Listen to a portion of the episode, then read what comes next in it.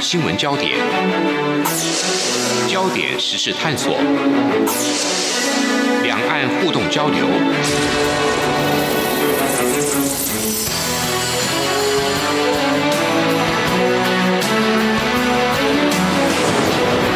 请听黄丽杰制作主持的《两岸 ING》。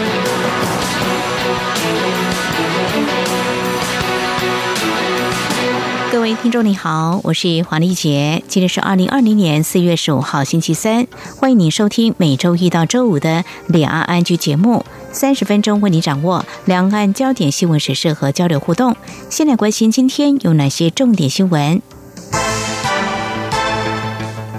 焦点扫描。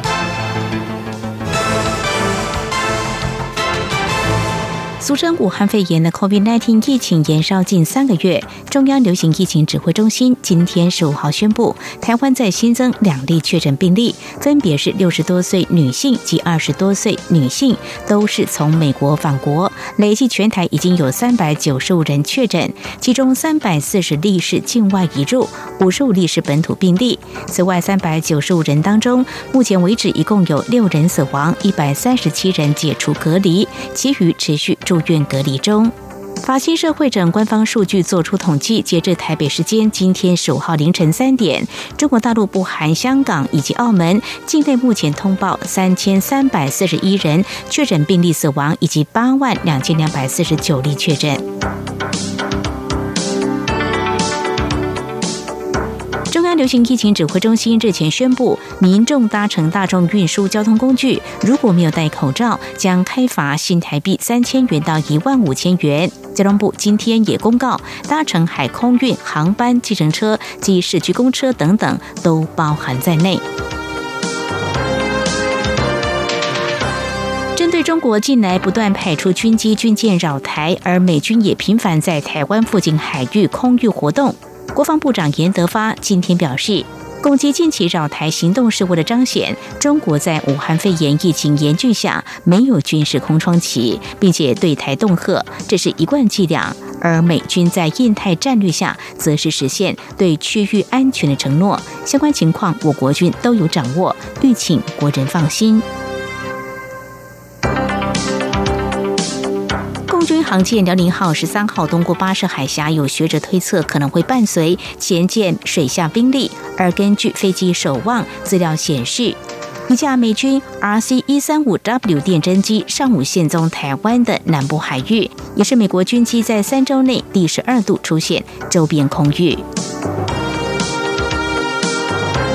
世界卫生组织 WHO 秘书长谭德赛八号宣称，台湾以种族与肤色对他人身攻击后，设计师聂永贞、网络红人阿迪、卧草共同创办人林祖仪等人发动募资，在《纽约时报》刊登全版广告。广告在十四号亮相，传达台湾能够帮助世界的理念。《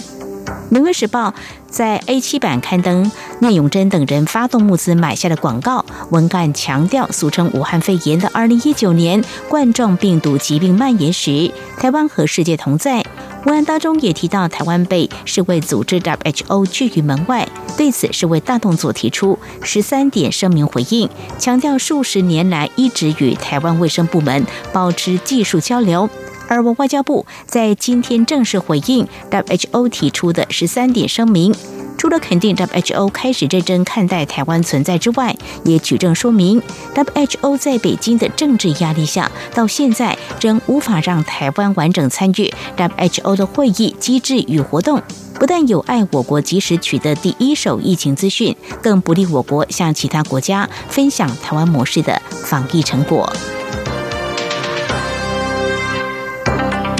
府援赠太平洋友邦帛琉、马绍尔群岛、诺鲁、图瓦卢等四国，一共有八万片的口罩。今天在外交部举行捐赠仪式。外交部政务次长徐思俭表示，防疫无国界，各国必须相互合作，对抗武汉肺炎疫情。未来台湾将会持续针对友邦需求，在能力范围内提供必要援助，全力贯彻台湾能帮忙且正在帮忙的精神。国际货币基金 IMF 十四号表示，俗称武汉肺炎的二零一九年冠状病毒疾病 COVID-19 疫情，将全球经济推向一世纪以来最深度的衰退。今年全世界产出将会下挫百分之三，而且危机情况可能会更糟。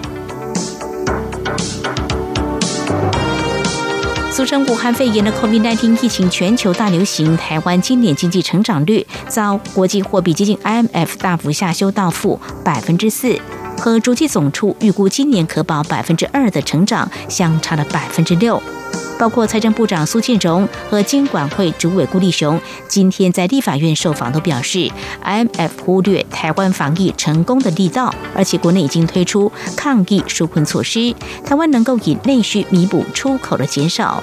此外，国发会今天则是回应表示，IMF 忽略我国疫情控制得当，严重低估台湾经济成长率，台湾经济今年一定可以维持正成长。国发会预估，疫情对今年的经济冲击大约零点六六到一点四个百分点。台湾今年的经济成长率一定稳居亚洲四小龙之首，超越亚洲的平均值，也在全球平均值之上。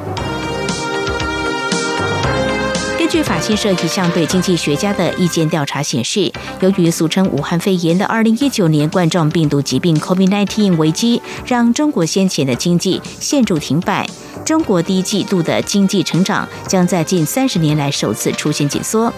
这来自十四家机构的分析师预期，中国第一季度的经济将比去年同期萎缩百分之八点二。劳工团体在过去几年都会在五月一号劳动节走上街头表达诉求。不过，今年碰上武汉肺炎 （COVID-19） 疫情，二零二零年五一行动联盟今天召开记者会，指出活动将缩小规模，改称户外记者会搭配线上活动。诉求也将聚焦在各业劳工受到疫情冲击的情况，强调劳工面临收入不足、补贴不易以及工作权保障不明等现况。以上就是今天的两岸焦点新闻。稍后焦点探索，带您一起来关心中国大陆 COVID-19 武汉肺炎疫情。官方数据显示趋缓，各地对于武汉在解除封城之后，防疫有没有放松呢？还有民众对于武汉解封，还有官方所公布的疫情数据，又有哪些反应或感受？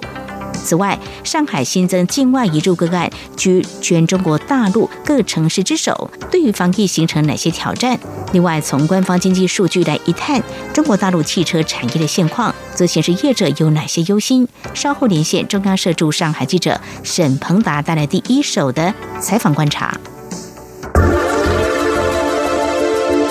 最热门的新闻，最深入的探讨，焦点探索。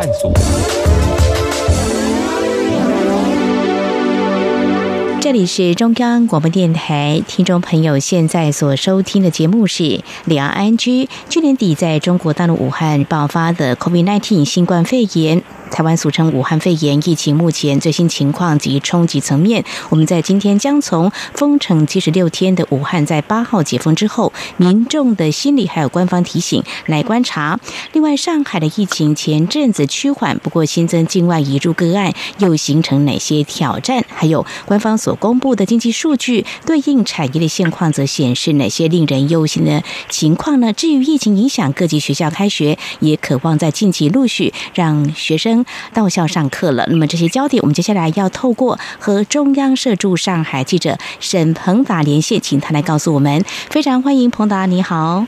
玉姐你好，听众朋友大家好。好，我们首先先来谈的一个面向，就是湖北省武汉市因为疫情严重哦，在一月二十三号封城，那么七十六天之后解封。台湾在二月、三月十号、十一号，还有三月二十九号以包机接返滞留湖北武汉国人之后，二十号跟二十一号又将再接回第四批滞留当地的台湾民众。当然，我们现在要看的是武汉解封哦，在中国大陆当地，那么对于这疫情。是不是比较趋缓？防疫可以稍稍放松吗？那么各地对于武汉解封之后，呃，相关的防疫动作到底有哪些呢？请彭达来告诉我们。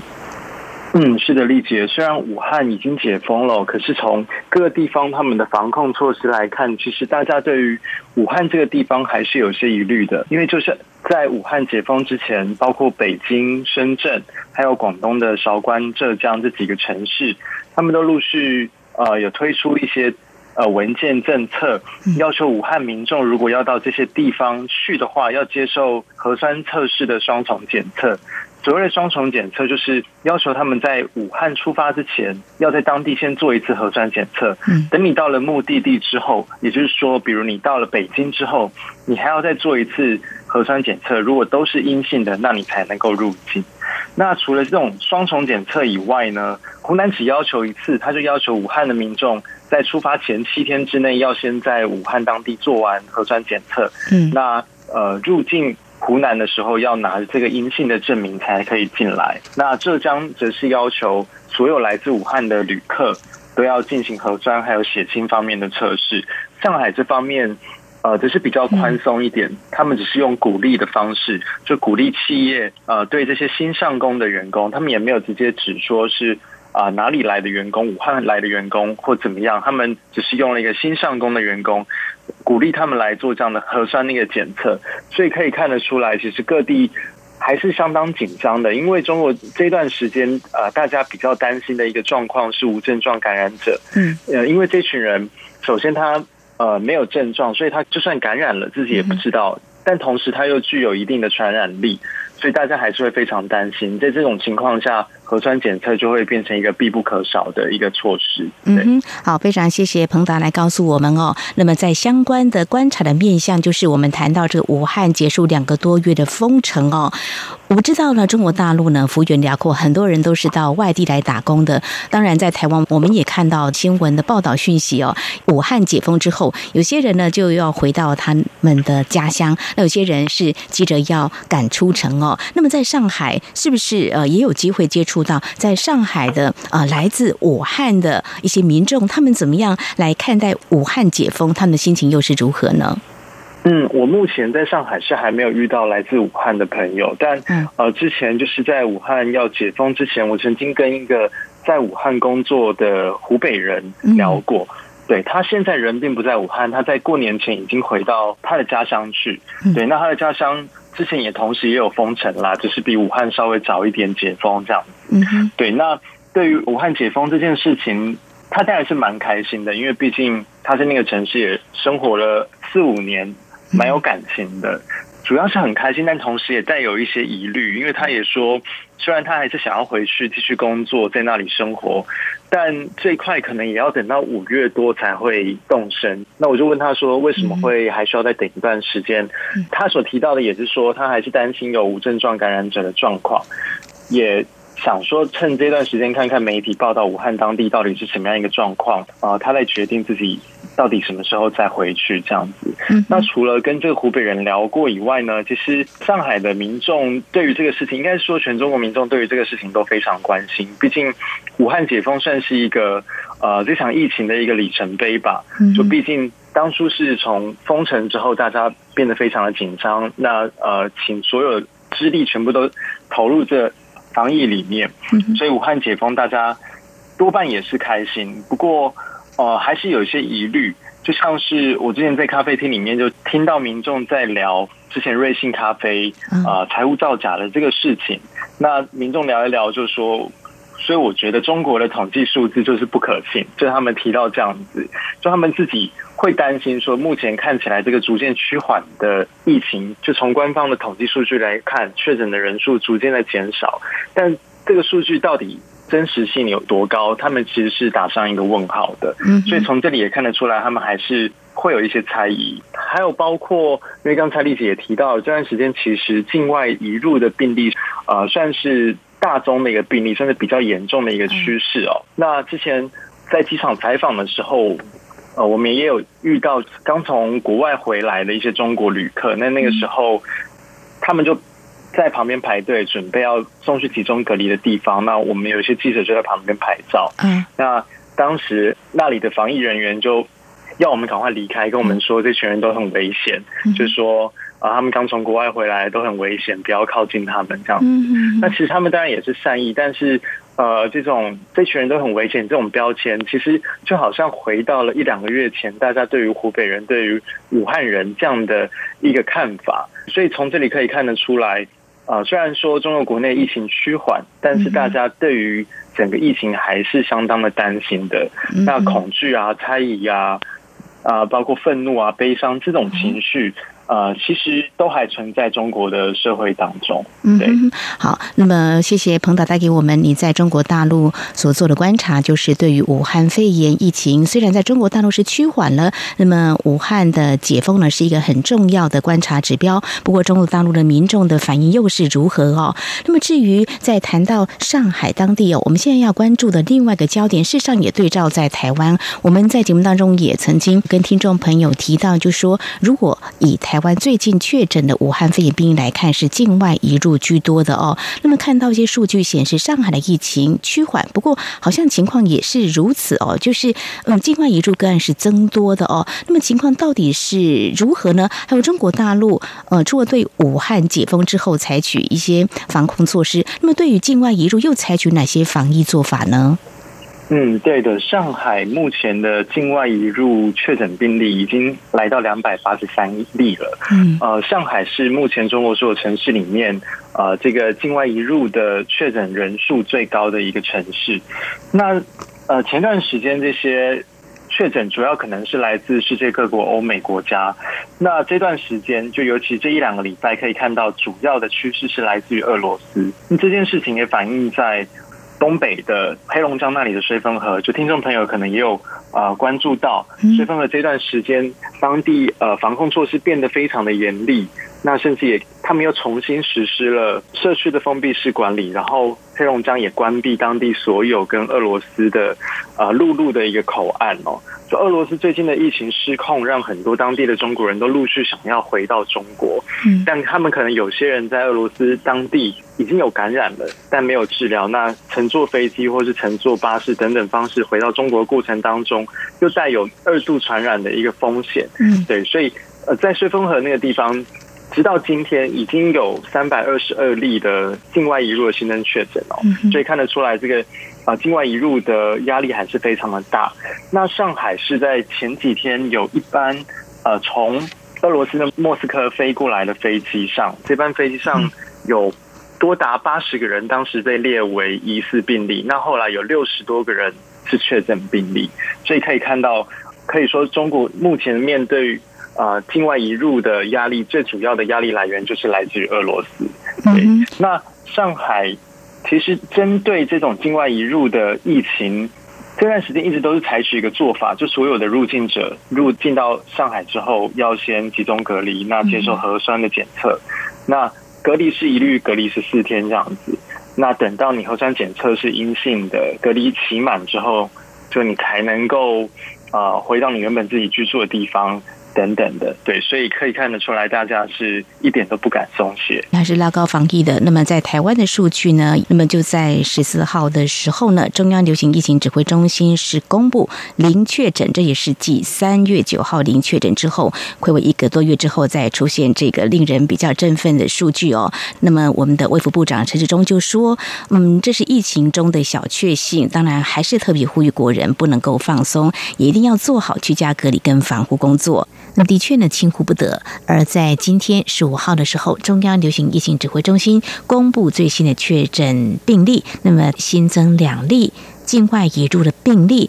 分别是六十多岁的女性，还有二十多岁的女性，都是。从美国返国，而累计全台目前一共有三百九十五人确诊，包含三百四十个境外移入、五十五例本土病例，而有一百三十七人已经解除隔离。好，我们对照台湾还有中国大陆的武汉肺炎疫情，也让听众朋友了解呢，在防疫工作呢，确实都没有放松的。非常谢谢中央社驻上海记者沈鹏达。那么在节目前半阶段，首先带给我们。在上海还有武汉解封之后的最新疫情的情况哦。那么稍后呢，我们相关的议题再请彭达来告诉我们，就是我们要再来看，就是中国大陆的经济产业面，同样是谈疫情对他们的冲击。还有学校方面，开学日期是定了吗？什么时候呢？有哪些关注焦点？稍后请彭达来告诉我们。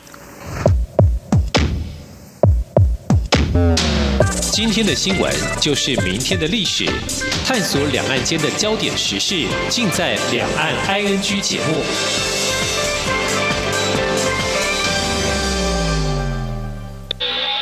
这里是中央广播电台台湾之音。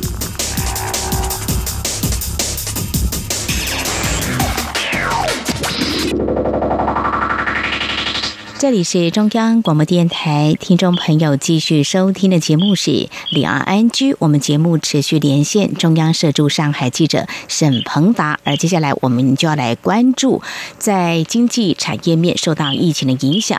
呃，节目当中我们有关心，就是上海的企业，包括很多城市都是一样的。那么大概从二月十号之后，呃，才陆续复工的。那么大致上看来，就是分这个行业别准许复工。彭达也之前都告诉我们了哦。哦，不过我们先来看这个大陆官方所公布的数据，来看看是不是反映了这个情况。就是最近所公布，像啊三月份的工业生产者物价指数 PPI，还有进出口贸易数据，是不是也反映疫情对恢复生产的一些冲击呢？嗯，对，呃，中国最近公布的呃三月的 PPI 是。呃，相较于去年同期是下降了一点五趴，那较二月又下降了一趴。然后海关总署也在昨天，他们有公布了三月的进出口的数据，还有中国在第一季的进出口的数据。那中国的第一季的出口数据呢，较去年同期是下降了六点四趴，进口是下降了零点七趴，所以可以看到这个降幅还是挺大的。呃，不过虽然像这样六点四趴。但这个数字已经相较于前两个月已经有明显啊收窄三点一个百分点了。然后在之前呢，其实有经济学家预测中国的第一季的出口数据可能下降的幅度会多达十趴。所以从这次数据看起来，其实这个数据反而是优于预期的。但中国官方也有提醒说，目前国际市场啊受到。这个全球疫情的影响啊，因为这个需求是萎缩的，那对于中国外贸是造成一定的冲击。很多的外贸企业现在是拿不到订单，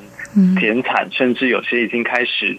周休三日等等，做一些做法来控制他们的成本的损失。对，所以其实中国的对外贸易目前还是充满各种挑战，即便说这样的一个数据是优于预期，但是官方还是提醒大家必须。啊，注意接下来的各种挑战。嗯哼，呃，谈到中国大陆，其实，在台湾也是一样的，各个行业因应武汉肺炎疫情冲击，政府也做了种种的准备，包括如果有企业呢放五薪假的话呢，民众应该怎么办？有些安心就业，有些是可以申请企业纾困的哦。我想呢，包括台湾、中国大陆还有各个国家，都是在疫情期间呢，是有些纾困措施或振兴经济的方案都陆续提出来。那么来看到这些。些数据呢，我们未来在节目当中也会持续把数据呢提供给听众朋友做一些参考。再来看，就是说有些指标性的企业好了，或者说我们来看这个产业别。如果说以这个汽车业来做一些观察的话，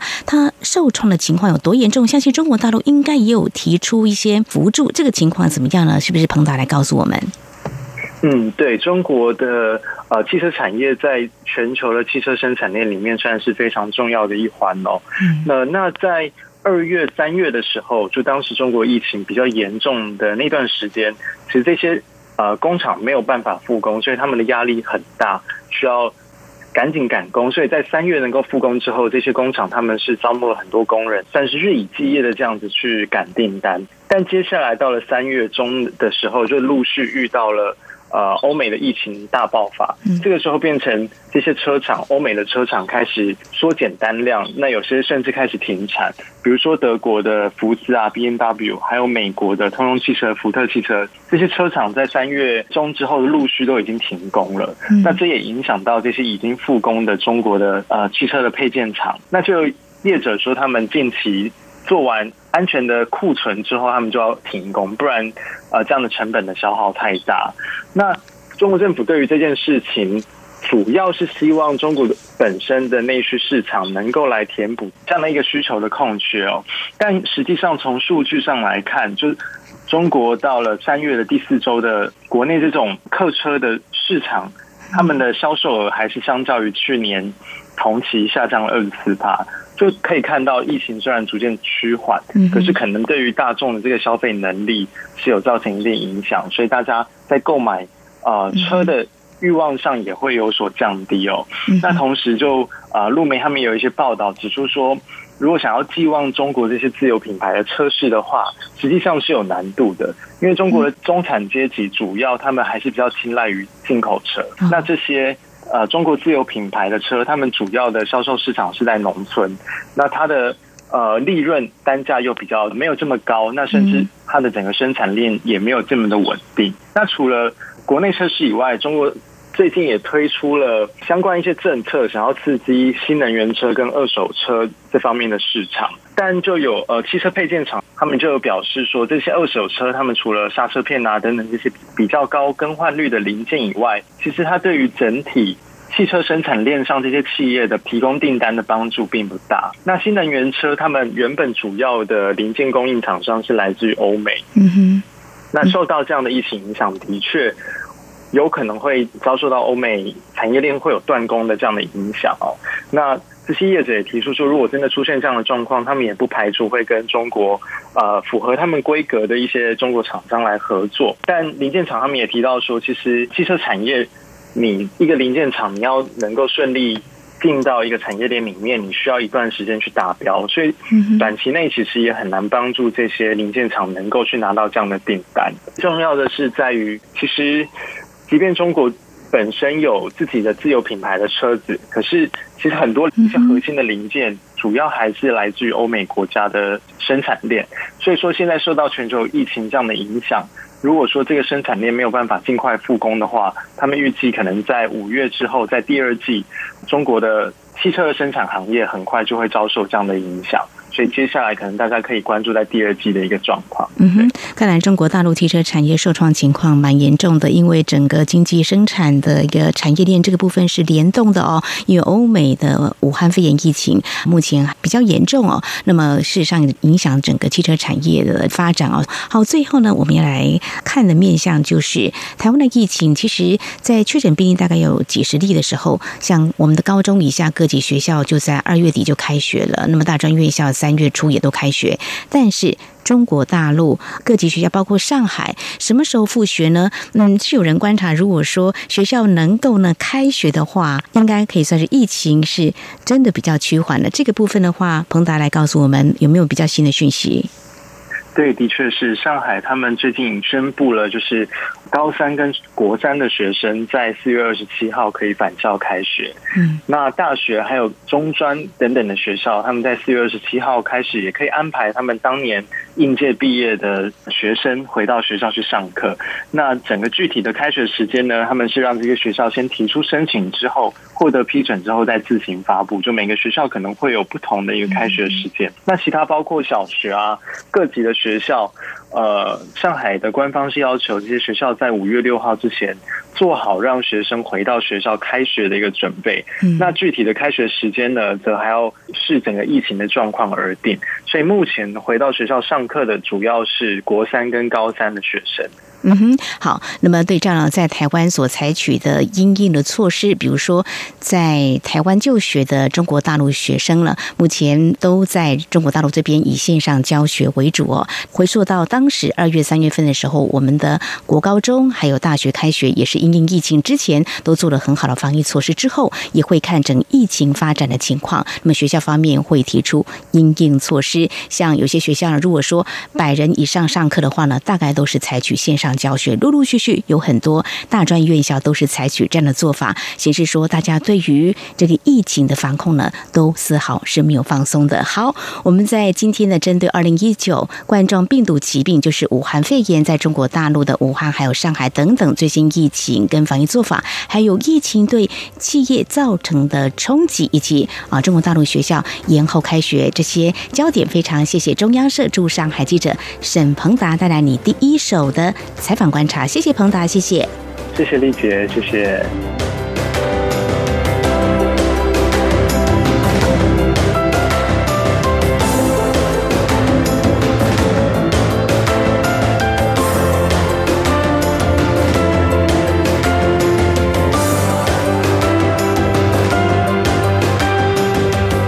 以上呢就是今天节目，非常感谢听众朋友您的收听，华丽姐祝福您，我们下次同一时间空中再会。